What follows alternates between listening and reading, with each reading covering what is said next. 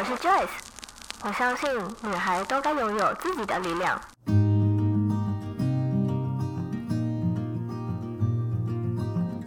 分享，让我们彼此之间不再疏远。不管是财务或身心灵成长，身为女孩的我们，都该拥有精彩的人生。在这里，跟我一起成长，一起阅读不同的生命典范吧。欢迎你来到一则茶室。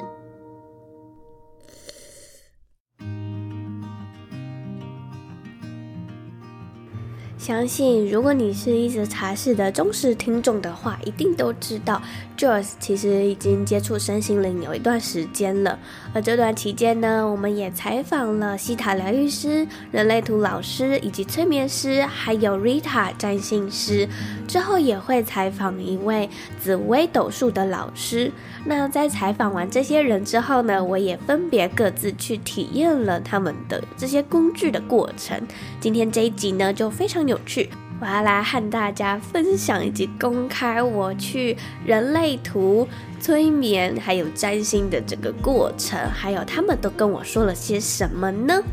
那今天的内容是比较轻松愉快的，我自己也没有写稿，所以就就这样吧。我们就准备开始进到今天的话题吧。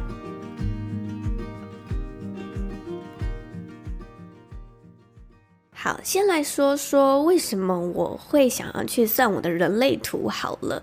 其实一开始的时候，我有听过人类图这个工具，但是我完全没有研究过。那是直到有一次，我的案主兼我的朋友女子健心室的佩佩，他就采访了一位人类图老师 Book。那他算完之后，他采访完之后呢，他也给这位 Book 算了一下他的人类图，然后他就觉得。非常有趣，而且讲得很酷，很多很准东西，所以他也强烈推荐我可以去算算人类图。那我就在采访完 Book 的当天的时候，我也跟他花了大概一个小时的时间，请他帮我解析了一下我的人类图到底是长个什么样子。那时候呢，其实我现场有录音，可是因为我们是在星巴克，所以那个的录音品质 哦，而且又加上我是用手机录音，所以那个声音品质我觉得不是很好。好，所以我就没有把它放进来了。而且因为一个小时，我觉得是蛮长的，我也不知道该怎么去剪。然后在昨天我要开始录这一集之前，我有稍微去复习了一下。可是因为它这实在是太长了，所以我就稍微精简跟截取一些我觉得可以化作成文字的内容分享给你们听好了。那首先呢，我自己的人类图呢是显示生产者。如果你有研究，稍微研究一下人类图的话，应该知道什么是显示生产者。但以前我是完全不知道的啦。那布克呢，他那时候就说。显示生产者这样类型的人，全世界只有两趴的人是显示生产者。我那时候听到的时候，整个惊呼，就哈，只有两趴，所以我是非常稀有的动物，是吗？那当时呢，他有说，而且我有一种。常常会觉得置身事外啊，或者是旁观者的那种角色，某种程度上没有办法融入人群当中。我对于一些人际关系呀，会有一点困扰，然后没有办法去身体力行，或者是没有办法感同身受他们的情绪。当他讲完之后啊，我真的是。拍案叫绝啊！我只能用这个字来形容，因为我真的就像他说的那样，不论是以前啊，我在学生时期的时候，或者是我开始出社会啦，交了一群朋友之后，我都觉得我好像没有办法。完完全全的融入他们的一些话题，或者是常常会觉得说，嗯，你们在讲的话跟我想讲的话好像不太一样，或者是我讲出来的话，他们就会问号问号问号，就好像我们频率没有在一个线上，你懂吗？后来呢，我就觉得好，那我选择不说话，我先听他们说。那如果我真的有想表达的话，我才会表达。当时我就问 Book 说，我是否适合当老师呢？因为那时候我教了许多的如何去建立自己的 Podcast 节目嘛。那我发现其实我好像不是很喜欢教导的这个职业。然后他就说，其实我比较适合是当一个牧师的角色，就有点像是站在讲台上传教，但是底下的人有没有懂，那就不关我的事，而是你们要不要懂，就是你们的事。我就觉得很好笑。他也有说到，其实我比较喜欢各自顾好各自生活的这种状态，不论是我有伴侣，或者是我跟其他朋友之间的关系，我比较觉得这样的这样的模式是比较舒适的。那他也说了，预计我会在明年，也就是我二十六岁的时候开始会有一些变化。现在呢，我还在完美主义呀、啊，还有超脱之间的拉扯。但是我要去追求这些完美，我才懂得如何去放下。那也可以参考，嗯，我在一百零七集采访苏予昕心理师的那一集，我们聊到了完美主义以及不完美主义者背后的辛酸那一集。那这几年呢，我会在价值观上面有非常大的变动。那这些变动呢，会慢慢步入我的教主之路。而且他也说啊，其实我的人生一直以来都很颠簸，起起伏伏啊，然后也有很多的冲撞啊、碰撞，感觉就是我一定要奋力一搏，努力的去尝试某件事情，没有尝试就不知道能不能成功。那一部分的自己呢，其实是。有点矛盾的，我想尝试，但是又害怕失败，就是这样的拉扯。其实一直到现在，我此时此刻还在录音的我，我也还是常常会发生这件事情。但是 Book 他觉得说这是一个必经之路啦，那些看似以前好像经历过的一些歪路啊，其实都是为了要替以后我可以透过我的声音，或是透过我的自媒体来分享出去而做的准备。那他也说，其实我蛮适合利用声音这个媒。媒介来传递某些讯息的。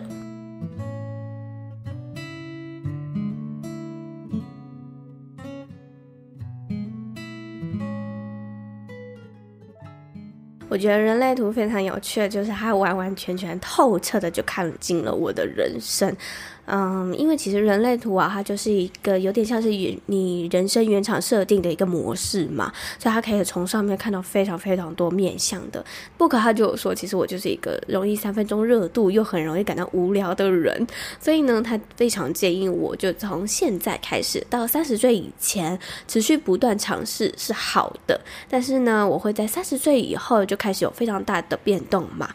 我会开始去去我曾经啊，然后去开始找到自己真正想做的事情是什么。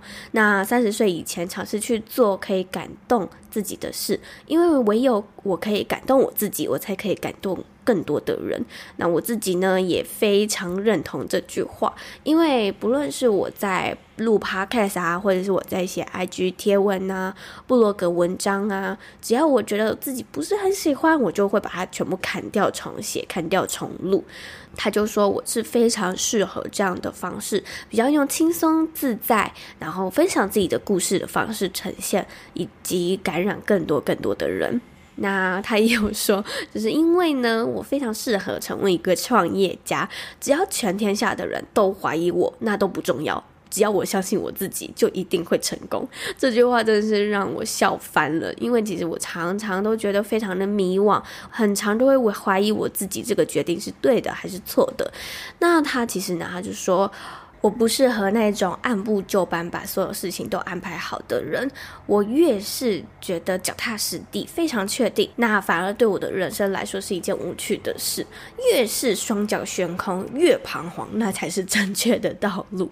所以我是那种可以设定大目标，但是怎么达成不知道。那就像是比如说我在几岁几岁的时候，一定要买到我自己心目中的那一台露营车。好，我设定了，但是怎么买到这台？怎么买？从哪里买？或者是钱哪里来？怎么赚？这些方式都不可以安排好，因为我只要安排好了，我就觉得说这件事情好无聊、无趣，我就不想去做了。我就是这样的一个人。最后呢，Book 他也推荐我说，我尽可能的把时间都放在自己感到开心、感到幸福的事情上，每天都至少做一件令自己满足的事情，比如说吃块蛋糕啊、追部剧啊、耍个废啊、看个书啊、睡个觉，这些都可以让我感到满足、感到幸福的事情。因为我不适合做那种没有成就感或者是没有回馈的工作。唯有我自己的状态可以感受到幸福、开心、愉快、满足的时候，我的状态才是最好的，才可以感染更多的人。所以总归一句，我自己的情绪状态、能量状态是非常重要的。Book 他也建议我可以适时的、规律性的去抒发自己的情绪，因为我自己的情绪是偏压抑型的。他说，只要我把我自己的情绪倒空了，我整个人的状态也就是好的了。以上就是我给 Book 算人类图的经过。那如果你想要算人类图，或者是你也对人类图有兴趣的话，你也可以在下方资讯栏的地方找到 Book，请他帮你算算看人类图哦。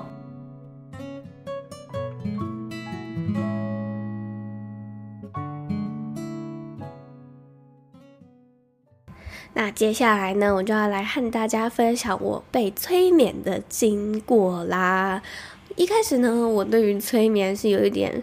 嗯，小反感，或者是有点抱持着怀疑的状态。我甚至还觉得说，我会不会被催眠了之后，然后我就把我自己的身份证字号啊、银行户头密码啊，那些全部都告诉催眠师了。那也是在我采访了 Cindy 的那一集之后，才了解到，原来在催眠的状态下，我是有意识的，而且所有的过程我都是有记忆的。那我为什么会想要体验催眠呢？我选择的议题是与我的金钱关系得以改善。其实一直以来，我对于金钱的关系都不是一个良好或者是舒适的关系。那也有可能在前几年我被诈骗的经验，所以我对于金钱有更多的负面情绪或不安啊、焦虑啊等等的。所以我就想要透过这一次的催眠方式来跟我的金钱达到一个平衡的关系。那在当天呢，心怡他会先用。一种类似静心冥想的方式，让我达到一个催眠的状态。然后一开始的时候呢，很有趣的，我不知道为什么，他问我说：“你看到了什么画面？”我就说：“我看到了潜艇堡。”我不知道为什么我会看到 Subway，可是而而且我那几天完全不想吃 Subway，但我就是看到了。好，后来呢，嗯，他就继续引导我，他就说：“你看到了什么画面？”然后我就看到我在哭，那个年纪的我大概是国小的时候吧，我就一直哭，哭得很伤心，而且我是躲在当时我的房间的床上，蜷曲在一块角落里面，一直不停地哭。然后心怡涵就说：“你可以过去问问他，他在哭什么吗？”然后我就走过去，就看着自己哭得很伤心的那个自己，然后。他就说，因为我成绩考得不好，我数学考很烂，所以我很伤心。那为什么伤心？是因为我怕被我妈骂，我怕被我妈打，而且我觉得自己是一个很笨的小孩。为什么那么努力的去算了数学题，但还是都不会，然后成绩还是考得这么差？所以我就一直哭，不停的哭。然后心怡他就问我说。那你可以对这个正在哭的自己说句话吗？但是因为他实在是哭得太伤心了，所以我没有办法跟他对话，所以我只能从旁边好好的抱着他，但他还是哭得很伤心。好，然后这时候呢，森尼哈就说：“那你可以看一下你妈妈现在的表情是怎么样的吗？那或者是你妈妈有想要对你说什么话吗？”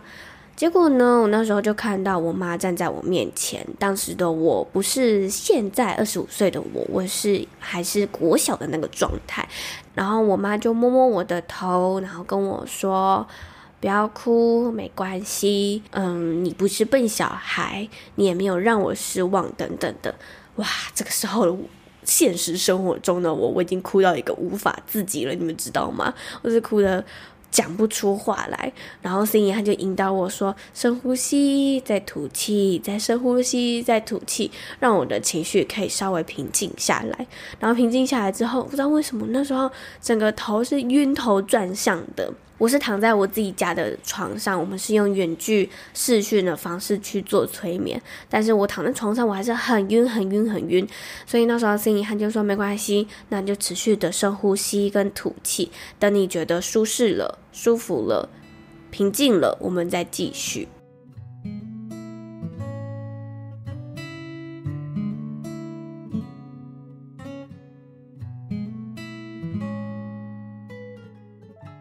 接下来呢，心怡他就引导我说：“好，那现在我们就要开始疗愈你对于金钱的关系了。现在你看到的金钱是什么样子的呢？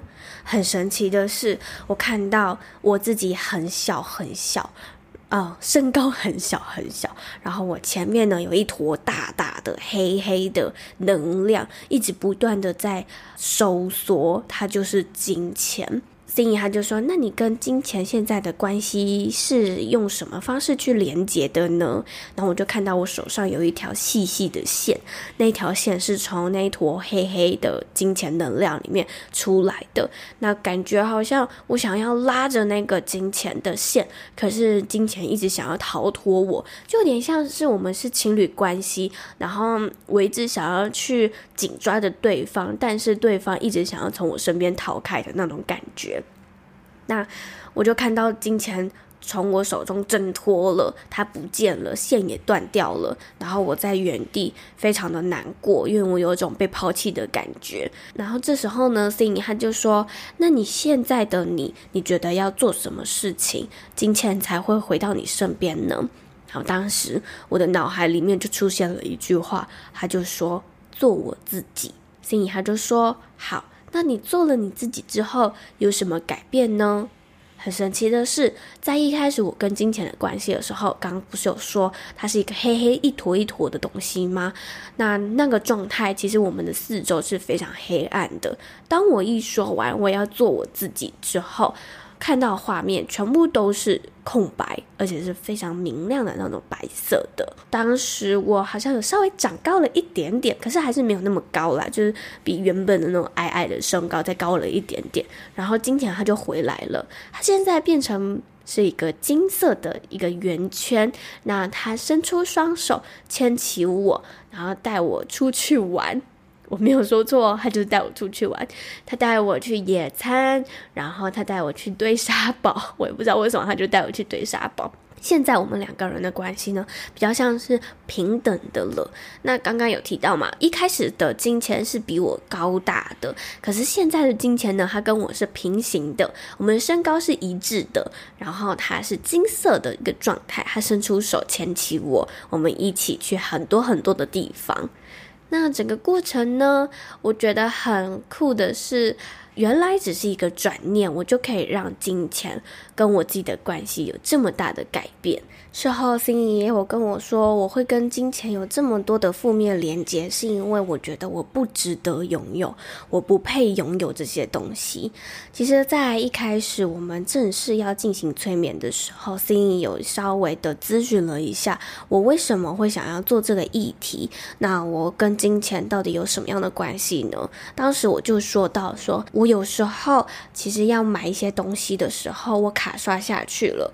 我这个东西呢，因为我有极简嘛，所以我是严选它，我很喜欢它，我看它看了很久之后，我不是冲动购物而买下它的，所以当我买下它之后，我是兴奋的、愉悦的，但是随之而来是罪恶的，因为我觉得啊，我又花钱了，我的户头里面的数字又变少了。那我觉得这其实也跟我以前可能被诈骗有关吧，所以我对于数字这方面非常的敏感。那可能又需要再追溯到以前小时候我数学不好这件事情，所以我每次只要看到考试卷上面的数字，我就非常紧张，紧张到那种胃会一直搅动的那种紧张。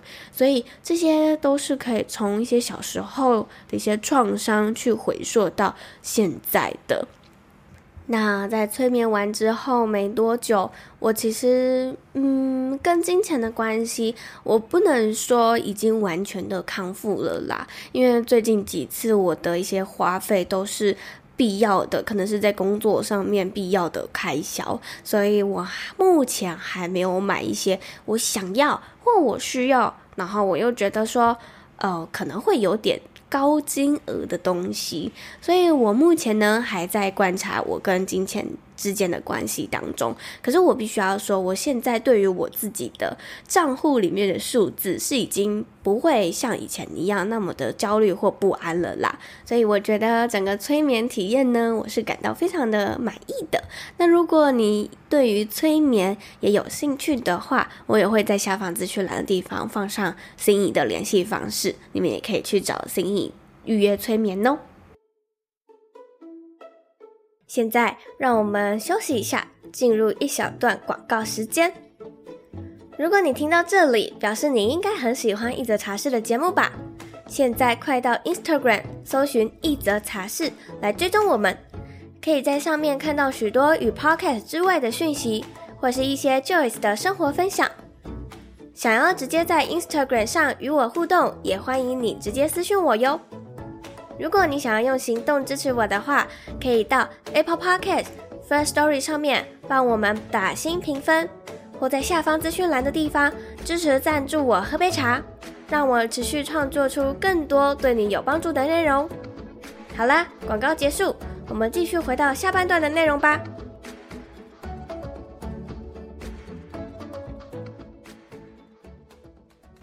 最后一个体验呢，也是今天的压轴，就是我去给灵魂相谈室的 Rita 占星。其实以前我完全不知道占星跟看唐启阳老师的那种占卜呃的那种星座运势有什么差别。可是我在采访完他那一集的时候，我就直接立刻预约他了。因为我觉得实在是太酷了，他为什么可以自己沙盘推演自己的未来？然后他为什么可以沙盘推演出看到他自己会有转职的这一天呢？如果你没有听过那一集的话，你可以到一百零五集我采访灵魂相谈室的 Rita 那一集，你可以去听听看哦。好，那我占星看的议题呢是。工作、原生家庭，还有更了解自己以及我自己的前世。那因为我只有预约一个小时的关系，所以 Rita 讲得非常的匆忙。呃，因为那时候我也是人在外面，那我们是用语音通话的方式，所以我就没有录音了。所以我就正笔直书的记录了一个小时，我他所说的任何的一切，整体来说都是非常准的，准到一个爆炸的准。好，那我们就先从认识我自己开始说起好了。他说呢，嗯，我的太阳是在月亮，所以我的意识跟潜意识呢，本身就会给我自己非常大的压力。那这个压力呢，因为我觉得自己不够有智慧，不，但是他又说我非常适合从事哲学的研究，哲学耶。哲学，我当时听到的时候，我真的是一直怀疑我自己的耳朵。然后他就说：“可是你现在不就是在做一些哲学的事情了吗？因为你常常啊都会抛出一些问题给你的听众啊，或者是你的粉丝啊去思考的。”然后就想到，哎，对耶，我很常在我自己的 Instagram 或者是我的 Podcast 节目的最后，都会问来宾说：“如果你的生命直到此刻的话，你会有什么遗憾？”借此就是要让你们来思考一下自己。己在有限的时间里面，还要去做一些令人遗憾的事情吗？那我也有其他的哲学方面的思考，我也都会在 Instagram 现实动态上面跟大家分享嘛。所以他就说，我现在在做的事情就是跟哲学有关了。那他也说，我自己的武功是在冥王星，冥王星代表的是自信，所以我的自卑呢跟自信是参半的人。我的自卑来源是因为我求知若渴，我想要知道更多的知识，然后我的自信呢，同时也是因为我知道的知识可能比别人多，阅历比别人广，然后而有的优越感。但是优越感的同时呢，我又会觉得说我自己还不够，还需要再知道更多的知识的那种自卑，所以我是一个非常矛盾的人，可能大家都有发现吧。然后因为我的水星是落在双鱼座，双鱼座呢就是我自己会想太多，那他也非常建议我不要相信自己的头脑，绝对不要相信。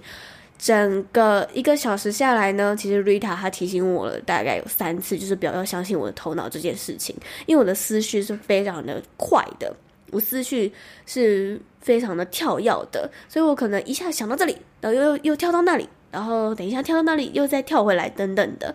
然后他也有说我的金星是落在金牛座，所以我很常常迷惘不安呐、就是因为这样，我就天呐。难道这就是我人生的课题吗？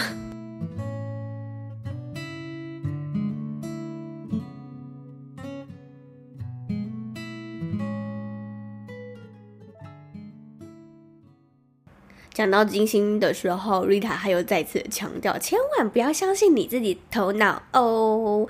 他要我运用金星的意见，也就是欲望，俗气的说，就是那种最原始的欲望啦，可能是物欲啊，或者是生活上的追求啊等等的。如果我追随自己的欲望的话，其实更能够指引下一步要怎么做。所以不妨就让我自己简单的欲望所带领吧。那他也说，其实金星是一个很讨喜的星星，也会带给我找到更好的品质，所以我其实非常适合做公众工作，像是 YouTuber 啊、Podcaster 啊，可以展现自己的品味还有见解。所以他就觉得我现在就已经在这条路上面了，就已经做得很好了。那我的十一宫呢是落在月亮，所以我其实对面对公众人物或者是面对粉丝啊，是可以找到安全感的。连到上升，我是在巨蟹，也就是开创星座之一嘛。那他说你的上升是落在哪一个星座，就表示你的灵魂是想要成为这个样子的。那其实我的目标会更远大，因为灵魂希望可以找到以及成为一个可以滋养众生的存在。那是不是就呼应到了 Book 说的，我很适合成为一个教主、牧师的一个精神领袖呢？那我就是非常适合透过知识传递呀，多多分享疗愈啊，或者是创作出场域能量场的那种感觉，相当可以照顾他人的灵魂，是我的一个使命。再来，我们聊到工作，他说我真的非常适合创业的人。你看布克他刚刚也这样讲，然后现在 Rita 还有这样讲，所以我真的很适合成为一个创业家耶。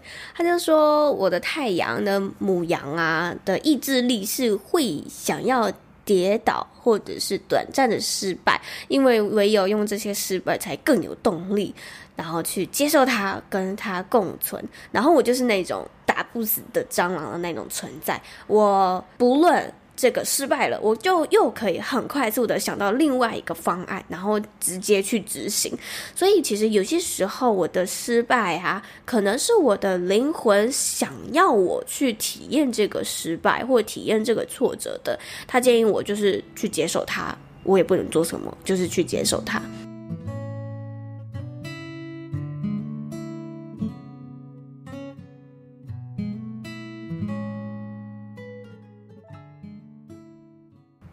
至于原生家庭，因为我觉得这比较私人的，所以我就简单的带过就好。嗯、很有趣的是，Rita 她可以在我的星盘上面，也可以看到我父亲跟我的关系，以及我母亲跟我的关系。我就稍微讲几个比较有趣关于原生家庭的内容好了。他说呢，我妈妈那边其实出了很多的女巫，所以在灵性方面呢、我可能是从她那边遗传来的。他也有说到说，如果我妈妈学习圣心灵，我也会受她影响，因为月亮的能量很强嘛。然后再来呢，他也有说，其实我自己的情绪啊，反映的是周期性的，就像是月亮一样，我会跟着月亮的阴晴圆缺而有情绪上面的波动。然后呢，我就问我男友这件事情，说他有没有发现，其实我的情绪是有周期的。他说这个很准，因为他就他自己就有发现，我自己的情绪是可能第一周还蛮平静的，第二周很嗨，第三周。就会开始，因为月经可能快来了嘛，所以第三周可能就开始忧郁，然后第四周就开始暴怒，因为那时候正在处于月经的状态，所以他就说这个是蛮准的。然后于塔他给我的建议是，尽量跟这样的感觉、跟这样的情绪去做和平共处，对自己的情绪宽容一点，因为我很容易拿他人的成就来压我自己，然后给自己很大的压力，所以他就建议我说情绪。去这方面是需要去嗯共存的，然后不要去压抑它，尽量去释放它。这也跟 Book 的人类图有不谋而合之处。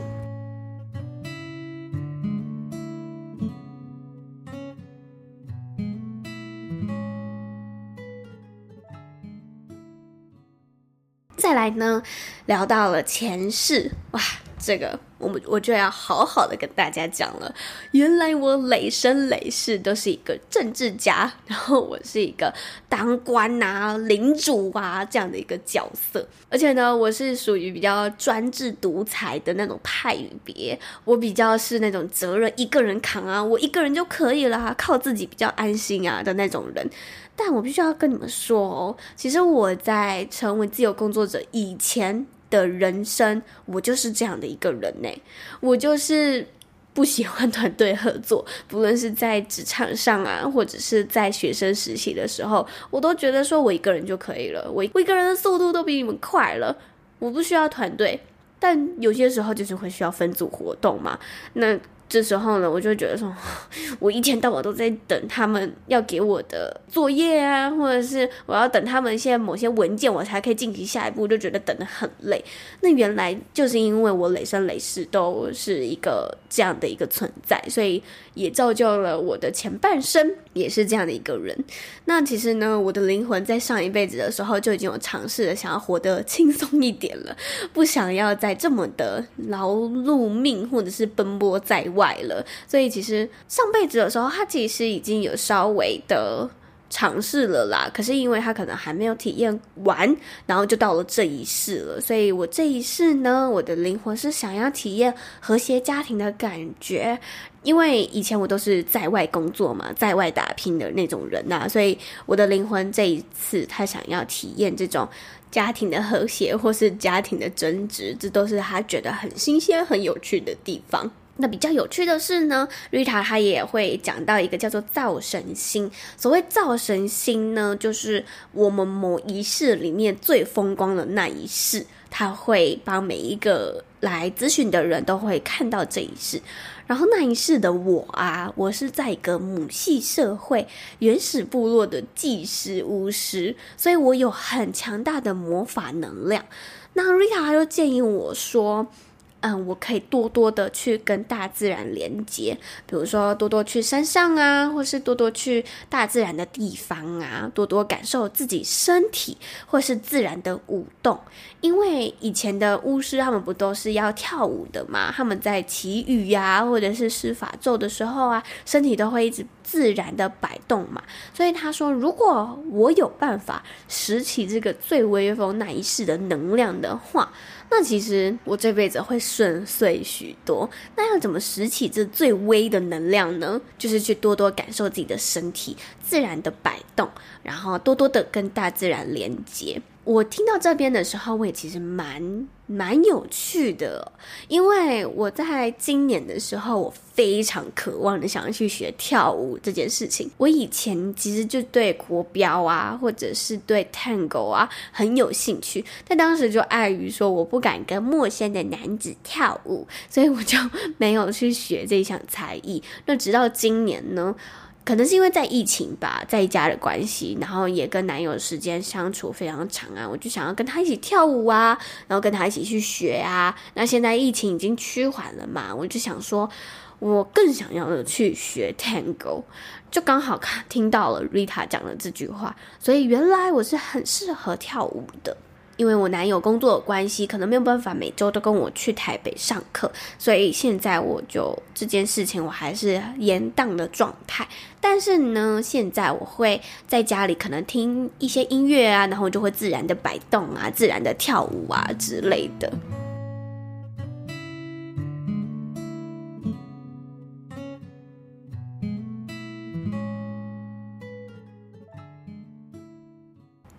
总结以上这些占星的内容啊，瑞塔他就说，其实我的开创能量是非常大的，所以我一定要相信自己有一直可以站起来的力量跟能力，不怕失败，因为就算我失败了，我还是可以找到爬起来的机会。最后，我也有请他帮我总结一句话，就是他跟我说不用害怕失败，因为我的整个命盘上面支持度都是非常够的，我的九宫啊、十宫啊都在天顶，站出来面对社会就一定会可以得到回报回馈，中间一定会有挫折，但不用害怕，也不用担心，因为历经这些恐惧害怕是好的，而且也是我的灵魂想要去体验的。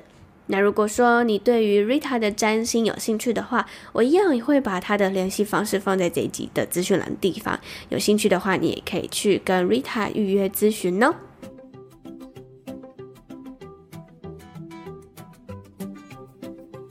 完今天的节目，你是不是觉得这些工具都实在是太有趣了呢？其实我本来是想要等我看完我的紫薇斗数之后再来录这一集的啦，但是你也知道我的库存快没了，所以我只能下海自己录一集喽。那如果之后有机会的话，我再单独分享我给紫薇斗数的老师算完之后是什么样的一个结果。因为听说紫微斗数就是看你的前世，透过你的前世，然后来看你今生的命盘，然后他看的方向其实就有点像是占星了啦。但我觉得我还是想去体验看看。那如果说你觉得你对今天的内容分享有哪一个工具你是有兴趣的话，我都会把他们的联系方式放在这一集的资讯栏的地方。相信我，我完全没有跟他们收取任何的业配费用，我只是纯粹的分享我的整个经过而已。